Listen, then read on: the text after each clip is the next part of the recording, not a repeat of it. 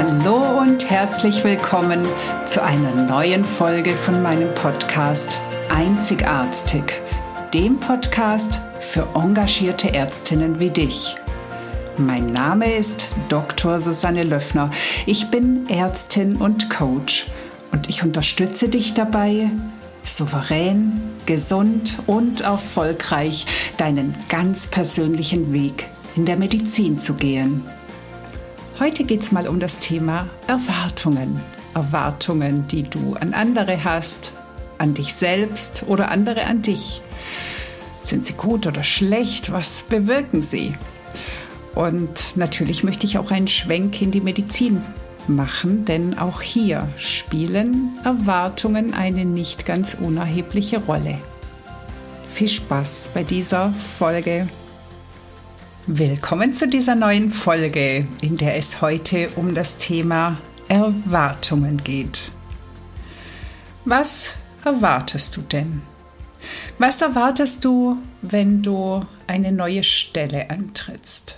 Was erwartest du von deinem Partner oder deiner Partnerin? Was erwartest du von deinen Kindern, von deinen Eltern? Was erwartest du, wenn ein Event ansteht? Was erwartest du von deinem Leben? Wir haben unzählige Erwartungen die ganze Zeit. Und du kennst es sicher auch. Du erwartest etwas und dann wirst du enttäuscht. Enttäuscht. Also die Täuschung wird genommen. Denn die Erwartung ist ja eine reine Fantasie. Du erwartest etwas, du machst dir ein Bild, du hast eine Vorstellung und dieses Bild oder diese Vorstellung beruht wiederum auf deinen Erfahrungen, die du schon gemacht hast, auf deinen Emotionen, zum Beispiel auf deinen Ängsten, aber vielleicht auch auf der Möglichkeit, dich zu begeistern. Und diese Erwartungen sind oft gar nicht realistisch.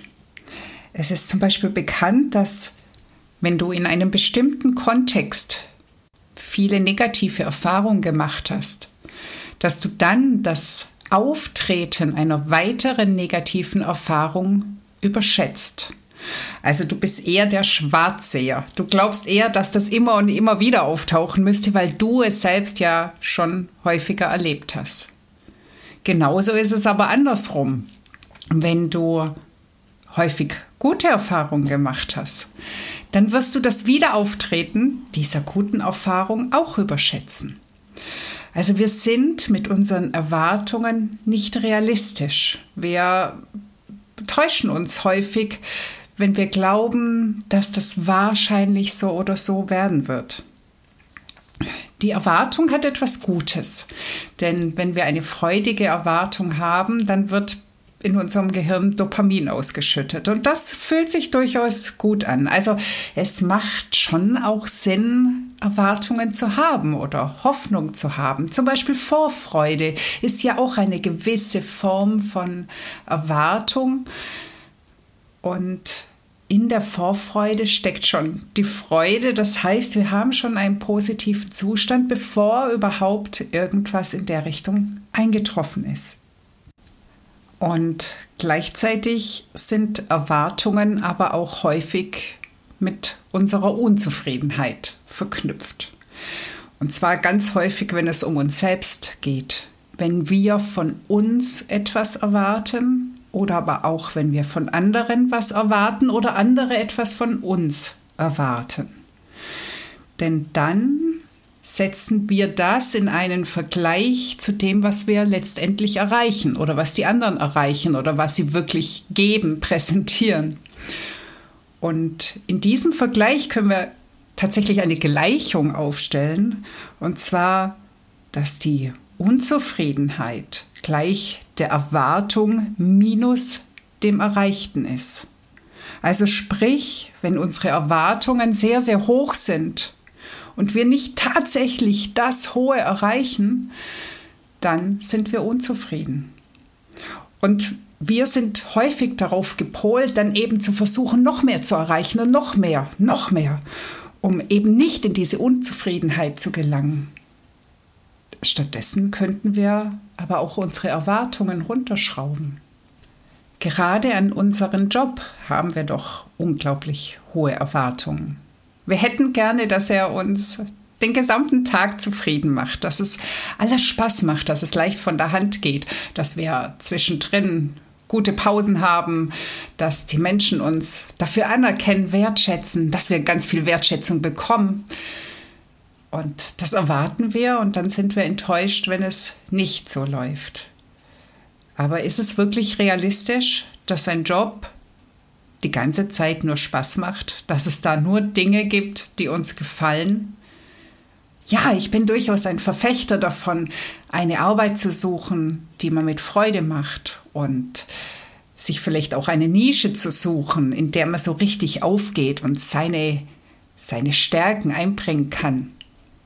Aber können wir daraus die Schlussfolgerung ziehen, dass es immer hundertprozentig passen muss und immer gut sein muss? Können wir von anderen Menschen erwarten, dass sie uns immer das geben, was wir jetzt gerade gern hätten? Ich glaube, das ist schwierig und ich glaube, dass das ein ganz großer Punkt ist, warum wir so häufig enttäuscht sind. Und dann geht es aber auch um die Erwartungen an uns. Weil hier dürfen wir ja mal hinterfragen, ob das wirklich unsere Erwartungen an uns sind oder ob da eher so eine innere Stimme spricht, die sagt, du musst noch dies und das erreichen, du musst noch so und so viel leisten, du musst dich so und so verhalten.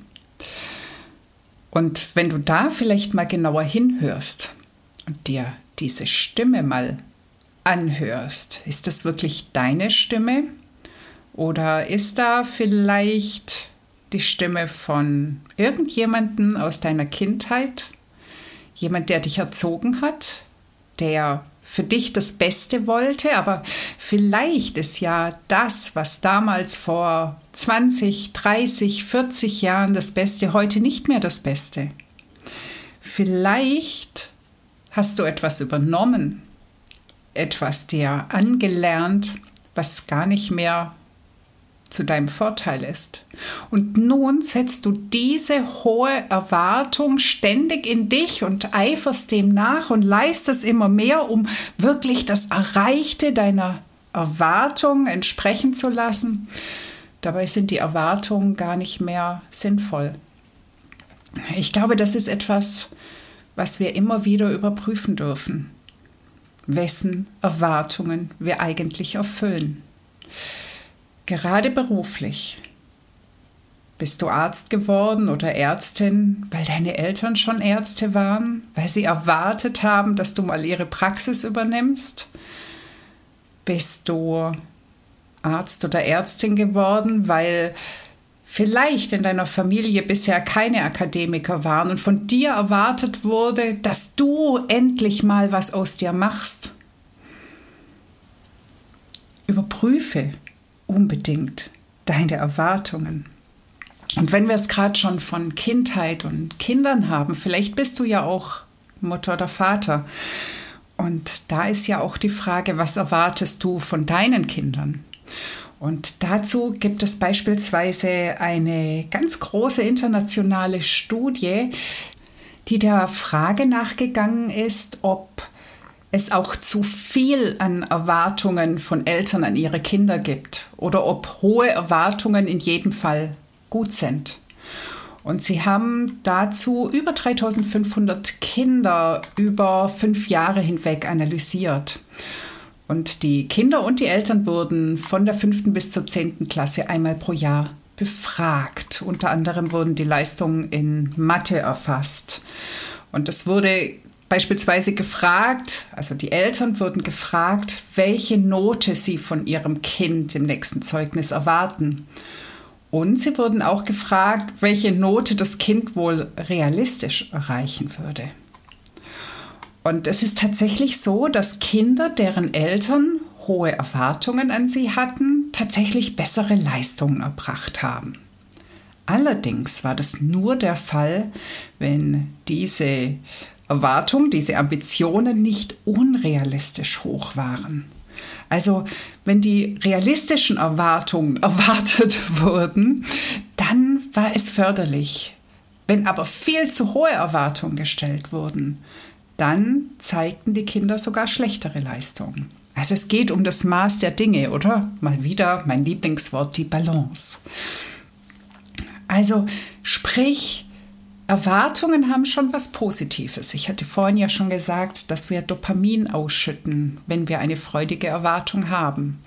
Aber wir sollten sie nicht zu hoch werden lassen, zu groß werden lassen, weil sonst einfach eine derbe Enttäuschung kommt und zu viel Enttäuschung unzufrieden macht.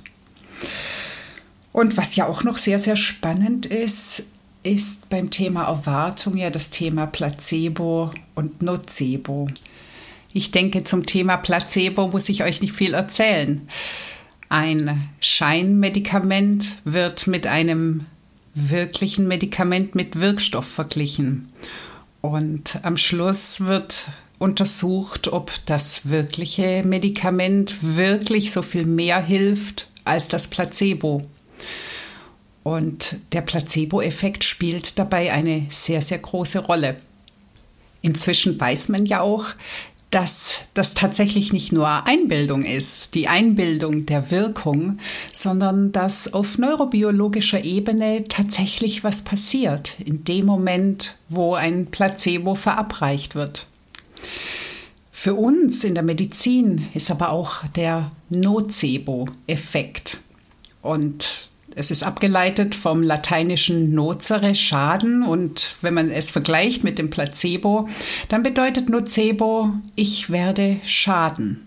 Das ist ja eigentlich etwas, was wir nicht wollen und vor allem nihil nocere, also nicht schaden, also achte darauf, niemandem zu schaden, ist ein Grundsatz der hippokratischen Tradition und das steht ja durchaus im Mittelpunkt unserer moralischen Ansprüche bei unseren Therapien. Und trotzdem erleben wir in unserer Laufbahn immer wieder, dass wir irgendwie auch gezwungen werden, den Nocebo-Effekt zu nutzen. Also beispielsweise, wenn wir jemanden aufklären über die möglichen Folgen, was durchaus bei dem Patienten eine Neigung dazu verursachen kann, diese Folgen auch wirklich zu erleben. Es gibt da ja eine schöne Studie mit männlichen Hypertonie-Patienten, die mit Metoprolol behandelt wurden und in drei Gruppen randomisiert waren. In der ersten Gruppe sind die Männer über die mögliche unerwünschte Arzneimittelwirkung einer erektilen Dysfunktion aufgeklärt worden. Den Mitgliedern der zweiten Gruppe hatte man nur mitgeteilt, dass sie Metoprolol erhalten würden. Und man hat nicht explizit auf die Beeinträchtigung der Sexualität hingewiesen. Und den Patienten im dritten Untersuchungsarm hat man auch gar nicht gesagt, dass sie Metoprolol erhalten. Man muss dazu sagen, dass über die anderen mit Metoprolol assoziierten unerwarteten Nebenwirkungen sämtliche Teilnehmer der Studie informiert worden waren. Und am Schluss wurden die Patienten befragt. Bei den Patienten, die gar nicht wussten, dass sie Metoprolol eingenommen hatten, lag eine erektile Dysfunktion bei 8% vor. Die, die nicht explizit darüber aufgeklärt worden waren, bei 13% und bei den Patienten, denen man alle Nebenwirkungen inklusive der sexuellen Störung genannt hatte, bei denen lag die erektile Dysfunktion bei 32 Prozent. Also daran erkennt man das ethische Dilemma, das dem Arzt oder für den Arzt daraus ähm, entsteht. Denn einerseits ist er ja zur Aufklärung verpflichtet, andererseits läuft er damit Gefahr, genau durch die Aufklärung seinen Patienten letztendlich zu schaden. Und mir ist dieser Gedanke sehr, sehr häufig bei der Aufklärung für Anästhesien gekommen. Ich glaube, je mehr und je dezidierter wir aufklären, desto größer ist auch das Risiko, hier unerwünschte Nebenwirkungen überhaupt erst zutage zu bringen. Und gleichzeitig haben wir natürlich den juristischen Anspruch oder die juristische Erwartung, genau das zu tun. Hier geht es sehr, sehr stark um die Art der Kommunikation. Wie bringen wir es rüber? Wie stark drängen oder pochen wir drauf, dass das passieren könnte? Oder haben wir eine vertrauensvolle Bindung zum Patienten, können ihm sagen, dass wir ihn darüber aufklären müssen, dass wir uns aber sicher sind, dass das Medikament für ihn die bestmögliche Wirkung hat oder dass wir die Narkose natürlich im besten Wissen und Gewissen machen und ihn vertrauensvoll durch die Operation begleiten werden. Also wie du siehst, auch hier spielt die Erwartung eine sehr, sehr große und sehr tragende Rolle.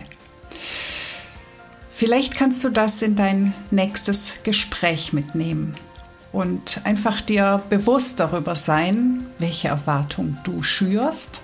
Aber du kannst vor allem auch für dich selbst reflektieren, welche Erwartungen du selbst hast. An andere, an dich und was davon eigentlich gar nicht deine Erwartung an dich ist, sondern die von anderen. Hab eine ganz wunderbare Woche bzw. wunderbare zwei Wochen, bis wir uns wieder hören. Das war die heutige Folge und es ist schön, dass du bis zum Schluss dabei geblieben bist. Gefällt dir Einzigartig? Dann würde ich mich freuen, wenn du den Podcast weiterempfiehlst und oder mir eine 5-Sterne-Bewertung dalässt, damit noch mehr Ärzte und Ärztinnen von meinen Impulsen erreicht werden. Suchst du ganz konkrete Unterstützung für deinen weiteren Weg als zufriedene Ärztin und möglicherweise als ärztliche Führungskraft?